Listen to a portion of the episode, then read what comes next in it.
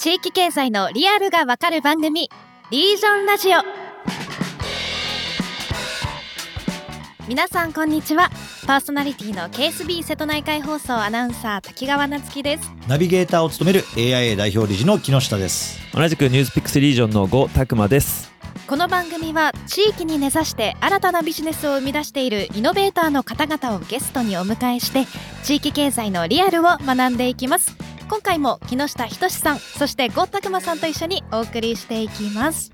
はいよろしくお願いします。よろしくお願いします。はいということで今回も予習会ということで、えー次回に登場するゲストの方のキーワードについて、えー木下さん滝川さんと一緒に先に、えー勉強していきたいと思います。で次回に予定しているゲストがですね、えー世界三大毛織物産地うんの一つである愛知県と岐阜県にまたがる美州地域っていうのがあるんですよ、うんうんここがもうすごいあの知られざるというか、まあ、知って知る人ぞ知る繊維の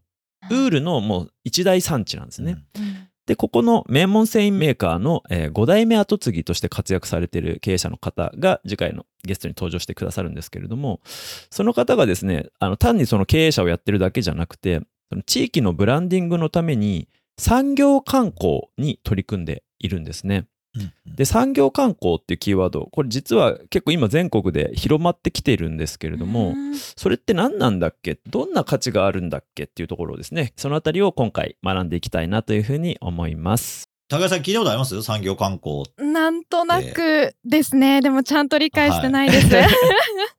行ったことはないですか、なんかその産業観光の企画とかイベントとか。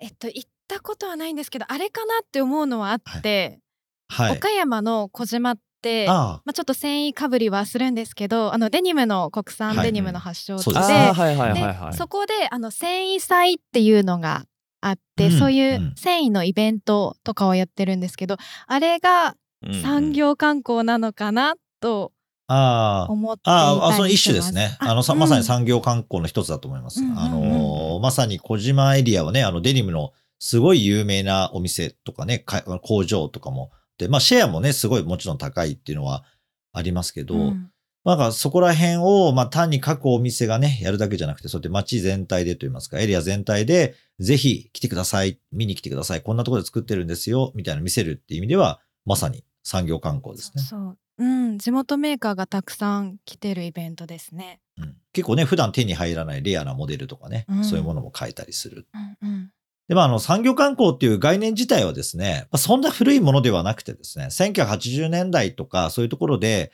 まあ、イギリスの方から始まってきたって言われてるんですが、まあ、これなんでかっていうと、まあ、言わずもがな、産業革命自体がですね、まあ、イギリスとかからスタートしてるっていうことで、うん。やっぱヨーロッパからこうやって出てくるんですよね。うん。だけど一方で、まあ、産業革命が早かったっていうことで、その、もともとあった産業の中心地っていうのがもうすごい廃れてしまってですね、うん。もうやっぱアメリカとかアジアの国々の企業にみんな負けちゃったんですよね。うんうんうん。だからまあ、有名な話はイギリスにあった、うん。あの、もう当時世界最大の紡績会社ですね。糸をこうやって機械で織る、あの会社がですね、はい。もう世界シェアも7割とかもすごい持ってたような時代もある、あの、マンチェスターとかエリアの企業がですね、うん。まあ昔あの、今のね、トヨタ自動車の自動車会社を作る原資になったのも、トヨタ食器ってトヨタの織物の、うんえー技術で、織物からはい。あれ織物から来てるんですよね。トヨタっていうのは。トヨタ食器って。その織物の機械の会社があってですね、トヨタも。で、それで、世界で初めて切れた糸を自動でつなぐっていう技術をトヨタが当時開発して、それを実はイギリスの世界最大の紡績会社にその特許を売ったんですよね。で、売って、その特許権の売却収入を元に設立されたのがトヨタ自動車。えー。なるほど。面白い。その精密な機械を作る技術を今度はエンジンとかに転用するっていう方向になったってことですか、そうですね。だからこれが先見の明があって、うん。要はもう繊維はこれから頭打ちだと、おそらく当時のね、トヨタさんはね、あの思われて、で、これれから来る次の次期産業は何かっていうので、自動車だと見込まれて、まあ当時って、あの、今は電気とかで駆動しますけど、基本エンジンを使って、要は燃料で燃やした内燃機関で、あの、織物の機械って動かしたりするんですよね。なるほどだから産業革命でイギリスが強かったんですけど、あで、だからまあ、その当時は世界最大のそういう食器の織物会社がイギリスにあったんですけど、ーもう今はないんですよ、一個も。うん。個もだから、あの小さい会社はあるけど、大手の会社みたいなくなっちゃってですね。うん。だけど、まあ、一時期世界設計の人とかすごい工場とかあって、そこに中小企業だけは残ってたりするので、いや、これってこのままだと、そういうでっかい工場跡地とかそういうの全部再開発とか廃墟になって朽ちて終わっちゃうんで、うん。これは見どころとして観光資源になるんじゃないかっていう活動で始まってきたのがこの産業観光っていう視点なんですよね。なるほど、はいあ富岡製紙工場みたいなね。あ、そうそう。だかからあれはまさにイギリスに乗っかってやってるやつですよね。そういうね日本版もそういうやつですよね。そう。だからまあ日本で初めてそういう技術をね、あの導入した場所っていうので、えーやっぱりあの建物とかもね、あの非常に残っているので、それが今からすると、うん。えーまあその何百年残ってるとか何千年残ってるみたいな昔からの世界遺産とはちょっと違ってですね、まあある意味世界にすごい影響を与えたとか、その地域にすごい大きな影響を与えたような観光資源うん。として、うん。まあ、残していくという、まあ、取り組みの一つなんですよね。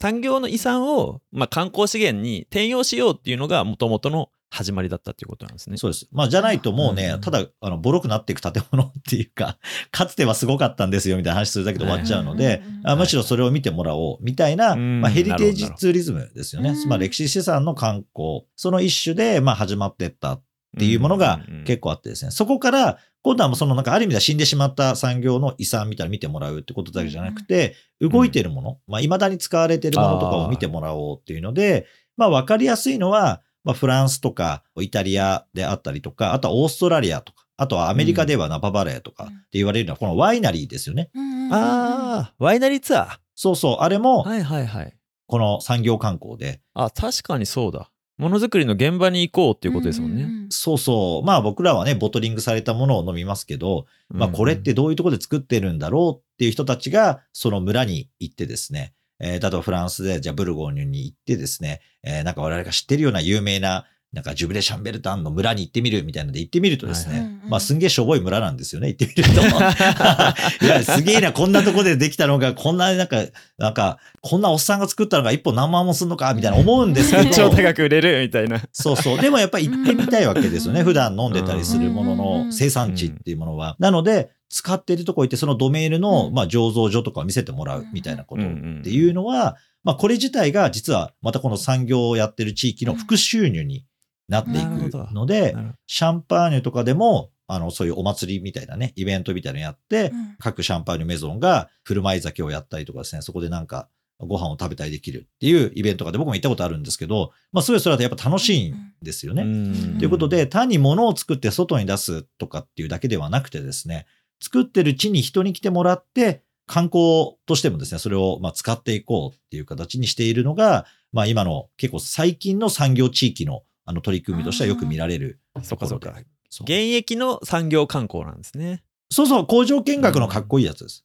かっこいいやつ。工場見学だけじゃなくてその手作り体験とかそういうのも含まれるんですか？あ、まあ中にはありますよね。う。んあの、うん。行ってみてやれるとか。あとはワイネル場合には、まあいろんな企画があって、例えばナババレーなんかは、そのデスティネーションマネジメントっていう、まあ観光経営の一環として最初から設計されているので、まあ産業観光と工場見学の大きな違いっていうのは、複数が一緒にやってるかどうかっていうのに一点あるんですよね。あなるほど。うん。ある会社が自分の工場どうぞって見せるっていうだけじゃなくて、うん。その地域全体広がってる産業を見に行くっていうのが全体として重要なポイントなので、そっかそう。だからナパバレーとかは特急列車があって、その電車の中で移動しながら、ナパの畑を見ながら、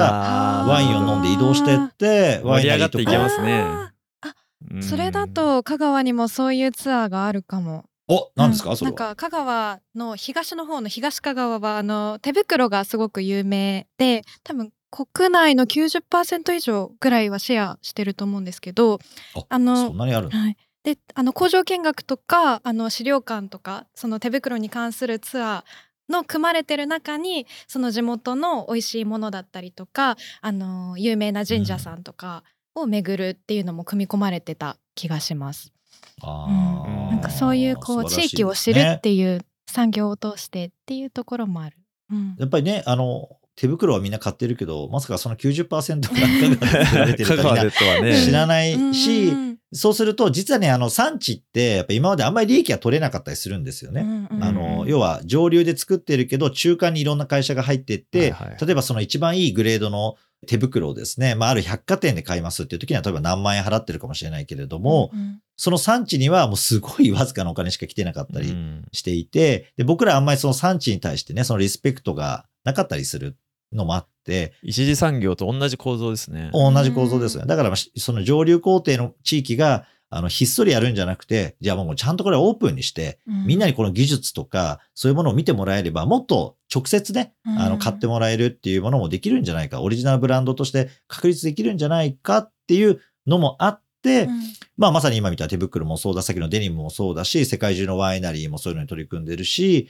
で、さらにまあ例えば日本では有名な、いわゆるこの産業観光。で、さっきのまさに工場見学を街全体でやるみたいなところの走りは、あの、うん燕三条駅にあるところのね、あの三条市とかの金属加工をすごいやってるところですね。刃物とかうんお鍋とか、あとは先で言うとあの、スノーピークとかのね、キャンプ用品が有名ですけど、まあ、ああいうのってみんなね、町工場がみんなやっててすごい技術を持ってたりするわけですけど、まあ、あの、僕らはあんまり意識せず使ってたりするわけですよね。うん。で、それを下請けでずっとみんなやってたのを、もう自社ブランドに切り替えて、攻めて売っていくみたいなことをやるのに、うん。自分たちの技術とかそういうものをより地域全体で見てもらおうっていうので、この数日間はもう工場の中まで入れますっていうのをやることで、もうすごい人が来てですね、で、そこで直接買って帰ってくれる人っていうのもたくさん出てきて、自社ブランドを作るきっかけになってったりとかっていうのが起きていたりしてですね。だからこういうケースがもう全国で今、オープンファクトリーとかの、まあ、いわゆる産業観光企画がですね、続々と行われてるっていう状況にあるんですよね。確かにそうなると外から行く人とか消費者としてもなんか実際に行ってこうそこに愛着が湧いてっていう流れができそうですよね。まさに。おそらく手袋とかも作ってる現場見ると、うんおーってなるわけ ですよね。え そんな風に作るんだとか、いや、これはこういう技術を使ってるから、なんかその、折っていくときに違うんですとかですね。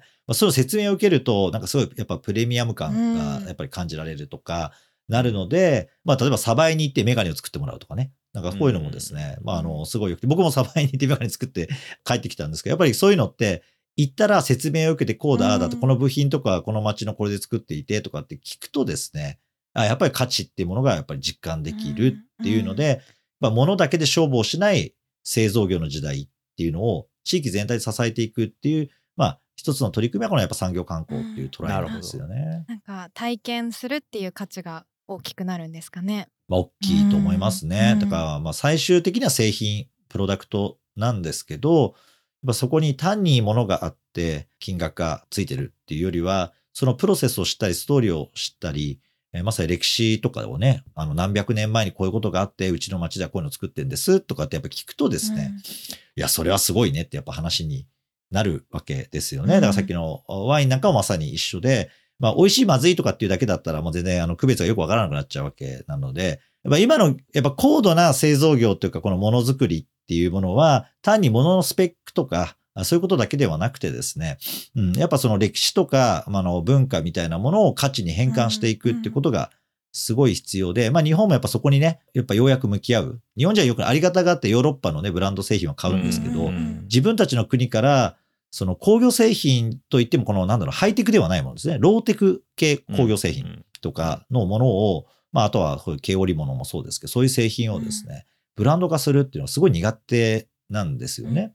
だけど、実は日本って世界有数の中小企業、かつ、すごい老舗の中小企業がある国なんですよね。だから、うん世界中のファミリービジネス学会の研究対象って日本かドイツとかにまあ限られるんですよね。何百年とかうん千年超える中小企業がある国ってすごい限られていてですね。なので、まあ気づいてみれば実はできるはずなのに、まあ日本人はなんとなく、えー、舶来品はありがたがってですね、自国製品はなんかすごい下に見る傾向は強いんですけど、実はもっと歴史とかね、文化に対してしっかり紐解いていくと可能性があるっていうことにうん気づくきっかけにも結構ね、この産業観光役に立ってんじゃないかなと思いますよね。なるほどね。ど。あとあれですよね、点と面っていう意味で言うと、やっぱ一個一個のその町工場みたいなところが小さすぎて、これまでその作るだけで手一杯で、で、自分たちだけで大きく発信していくってことができなかったけれど、地域全体で、まあ、隣の工場もそうだし、うんあの、まあ、行政もそうだし、地域としてのこのブランドを作っていこうっていう動きになったことでなんかこう複数の体験セットではい。あのその地域に行ってすることができて、まあ、歴史も見れるし作ってるところを見れるしなんならなんか美味しいものも一緒に食べられてみたいなその地域として体験を作っていくっていうことがなんかできるっていうのがなんかその産業観光の今のうんその現役地域ならではの戦い方になってるのかなっていうのを感じますね。そうですね。だからやっぱり、一個一個ではね、やっぱ規模が限定的で、で、それでもですね、やっぱ地域産業って、おそらくさっきの、あの、香川もそうですし、すごいいい時代がやっぱあったんですよね。繊維産業とかも日本において。うん、さっきの金属加工もそうだし、やっぱね、ピークがあるんですよ。で、そこからやっぱね、すごい下火にやっぱりなっていって、要は衰退をしていってですね、うん。まあ、やっぱりね、あの、イケイケの時はね、隣近所の工場とか企業っていうのは敵だと思ってるんで、ライバルなわけですよね。そう、ライバルなんですよ。うんだから、面的にやろうって言ってもうっせえみたいな話になるんですよね。。うん。だけど、いよいよ地域産業としてこれもうちょっと、みんな潰れちゃうんじゃないみたいな話になっうんてきたのが、やっぱここ20年に、いやもういよいよ本当後継ぎもいない。まあそれはやっぱ会社が儲かってないから、うん。自分の息子にも継がせたくないよねって話になっていくし、じゃあね、貧乏くじを他人にえー譲るのかみたいなのもやっぱ限界が来るので、やっぱそこをもうこれはもう面でみんなで組んでですね、一緒にブランディングしようとか、産業観光で来てもらおうってやっぱり意思決定していく。だから四国にはまあ一番わかりやすいケースは今治のタオルですよね。うん。これなんかもすごいシェア持ってたけど、みんなでブランディングしようなんて思ってなかったわけですよ。うん自分とこで勝とうとしてたからね。うんそうそうそう。で、うちはどんどんやって、日本シェアこんぐらい世界にもこんな出してるってやってたけど、全然儲かんないと。利幅が全然取れないっていうところを、要はそれはあの、他のブランド製品のタオルを受注して作ってるだけだから、取れなかったわけですよね。それを自社ブランドを作って、今治のタオルっていう共通ブランドのボトムラインをクリアしたものを、まあ、自社ブランドを立ててみんなで売っていくっていうことを、じゃあやろうぜと、ここはみんな組んでやろうというので、まあ、この産業的にも今治に見に来てもらって、産地も見てもらおうとか、もう全然考えてなかったことが、今となってはすごいプラスになっているってことが出てきているってことでね。これね、産業観光ね要注目わあ面なんですよね。白い。産業観光面白いですね。これはね、行ってみるとね、余計ね、うん。なんかね、自分のブランドのように思い出ですね。より一層思い入れがね、深くなるんでね。結構ね、これはね、いい旅の仕方だと思いますよ。うん。なんかそれを知るとこう人に話したくもなりますしね、まあ、このタオルねとかこの手袋ねっていやうんもうね、おっしゃる通りで。やっぱそういうのってちょっと言いたいじゃないですか。うん言いたいなんか、あんたふ普通にそこら辺の店で買ってんでしょみたいなね。いや、私はここやってる、あの、職人から直接聞いてね、私やってるから、あの、これ選んでんのよ、みたいなのってまあ、みんな言いたいですよ、ちょっと若干。こだわってる、みたいな。で、しかもそれがただ高いとかね、有名なブランドとかじゃなくてえ、あ、そんなのあるのってやっぱ言われたいっていう、この今の現代人の心をですね、くすぐるようなところがね、産業観光にはあるんですよ。確かにで、まあ、それでね、地域全体が良くなるっていうのは、まあ、やっぱりね、これ越したことはないというところですよね。ちょっとじゃあ次回ゲストの方がまさに産業観光ね。うんをなぜ始めたのか、その危機感どういうところから来たのかうんうんみたいな話ちゃんと聞いていきたいですね。はいはい。というところで、まあ、今日の予習の感想とかあ次回のゲストに聞きたいことなんかあればぜひあのお二人から伺いたいんですけれども。どうですか竹川さん、なんか聞きたいこととかあります？やってる人に。えー聞きたいことなんかこの岡山とか香川の産業観光をこう盛り上げていくにはこうどんなこうヒントがもらえるかなっていうのはちょっと企みたいなと思ってます。そうですよね。だってほら、竹川さんも来年自分でなんかやってもいいかもって会社からなんですよ。言われてましたもんね。はい、そうなんですよね。でもね、産業観光はすごい親和性高いかも。確かに竹川さんの仕事うんうんうんそうですね的にも、スキル的にも。ちょうどねイベントとメディアの相性いいし。そうそう。で、んその地域に行ってどこがいいかみたいなことって、うんあやっぱね、職人とかの人ってね、口下手なんですよ。みんな すごいいいの作るけど、やっぱり喋るのあんまり得意じゃないとかね。あの、次回のゲストは喋るの超得意な人なんで安心してもらえば めっちゃよく喋るんで大丈夫だと思います。じゃあいっぱい教えてもらおうと思います。はい。うんまあ、ぜひぜひ、それを掘り下げるの確かにね、はい。四国エリアの産業観光を押し上げていく仕事うんね、竹川さん、可能性ありますね。はい。ちょっと可能性を探っていく回にしたいと思います。はい。楽しみですね。はい。はい。まあ僕の方はもう、あの、次回はゲストに喋ってもらうということで、あんま余計なこと言わない。よくしゃべよく喋ってくれる人なんで。よく喋ってくれる人なんで、そう。でもね、あの、作っている、あの、自社製品のプロダクトもめちゃめちゃ面白いものがたくさんある会社かつ結構クリアなビジョンで、うん。あの、うん。お仕事をされていて、それがやっぱ地域全体で仲間を作り、地域を超えたネットワークにもつながっているっていう、うん。産業観光でも、いわゆる従来の観光客に来てもらうだけではなくてですね、かなり人的な、なんだろうな、広がりを得ていくような関係値の構築まで至ってる結構ディープな産業観光モデルをやっている方なので、まあそこまでね、あのちょっとベラベラっと喋ってもらえるかどうかが、あのポイントだなと思っております。今回はハッシュタグリージョンラジオで視聴者の方からいただいたコメントがありますのでお。その一部ご紹介していきます。いやー、はい。ようやくですね。はい。ようやく反響が出てきたっていう。待ってましたね。ちょようやくはい。ラジオっぽくなってきました、これね。確かに。はい。ありがたいところです。うんうんうん。はい。じゃあその一部ご紹介していきます。今回は地銀のアップデート会に対するコメントですではまず高田健太さんから届いたコメントです。サーチファンドって後継者問題に超クリティカルでは？後継者のいない中小企業×経営に携われる能力のある人間×融資では？利益が取れなくなってきた銀行。三方よし。そして本紹介で柴良太郎世に住む日々はテンション上がった。いうことです山口の人なんですかねどうなんだろうね。まあでもまあまあまあ一般的にね、やっぱり後継者がいない会社で、うんまあ経営能力はまあまあありそうだけど、まあでも自分で買うようなお金がない人と、まあ融資だけじゃダメだからやっぱ出資をしないといけないよねっていうリスクテイクしなきゃいけない銀行っていうところでの三方よしだよねっていうことをね書いてくれたんでしょうね。うんちゃんと聞いてる証拠ですね。うんまさに伝えたかったことがしっかりと伝わってるっていう、えー続いてチョコマさんからのコメントです。え地銀も地域も変わんなきゃいけない現状にあるってことはむしろ地域はチャンスがたくさんあるってことだし地銀も安泰で入るだけじゃなくて攻めの姿勢で入ることもできる。しかも地銀には地方の優秀な学生が入ってくるしやっぱり地方は熱いなと思ったということです。これもね、あの回の時に結構ね、あのー話出てきましたからね。うんまあうんまあやっぱりまあやっぱ人がいるところにね行くより人がいないところにいる方がチャンスのね確率論的にはすごい高くなるっていうのは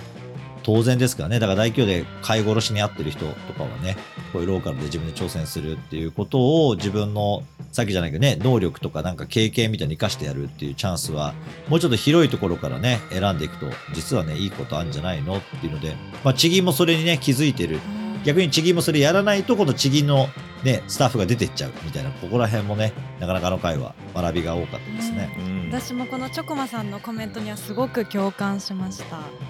なんか守りでね地方にいるんじゃなくて攻めでうん。地方にいたいなっていうね、まさに。思いましたね。そのチャンスが実は転がってるっていうことなんですよね。というわけでえ今後もコメントお待ちしておりますので、はい、もっと質問とかねねあのどんどん投げていただいたらね、うん。番組でもなんか内容に沿ったねあのちょっと質問ババッといただければねいやもうこういう話聞いて私もこんなことやってるんですけど、こんなね課題と今直面してますとかなんかそういうのどんどんね送っていただけたら我々ももちろん回答できるし、えーまたね登場していただくゲストにねえーあそういえばこの話どう？みたいなの。これ予習会聞いて質問いただければ、うん。ね、うんあのー間に合う可能性もありますからね。そうですね。なので、はい、もうこれはもうリアルタイム性が問われる あのあのところでございますが、ぜひぜひと思います。ぜひ16回から19回地銀のアップデート回まだ聞いてない方はぜひ視聴してみてくださいはい本日はありがとうございましたはい、はい、ありがとうございました。では、おしまいに番組からお知らせです。ニュースピックスリージョンでは、アプリ上で地域経済に関する様々なコンテンツを配信中です。え地域から成長する事業を作るヒントがたくさんありますので、ぜひ番組の概要欄から URL をチェックしてください。えそして番組へのご意見ご感想をお待ちしています。ぜひ、ハッシュタグ、リージョンラジオでツイートいただけると嬉しいです。え今後もコメントをご紹介していきますので、ぜひツイートしてください。また、番組出演者への質問、取り扱ってほしいテーマなどを募集中です。概要欄にあるアンケートフォームから投稿してください。次回も新たなゲストとともに地域経済の未来を議論していきます。またお会いしましょう。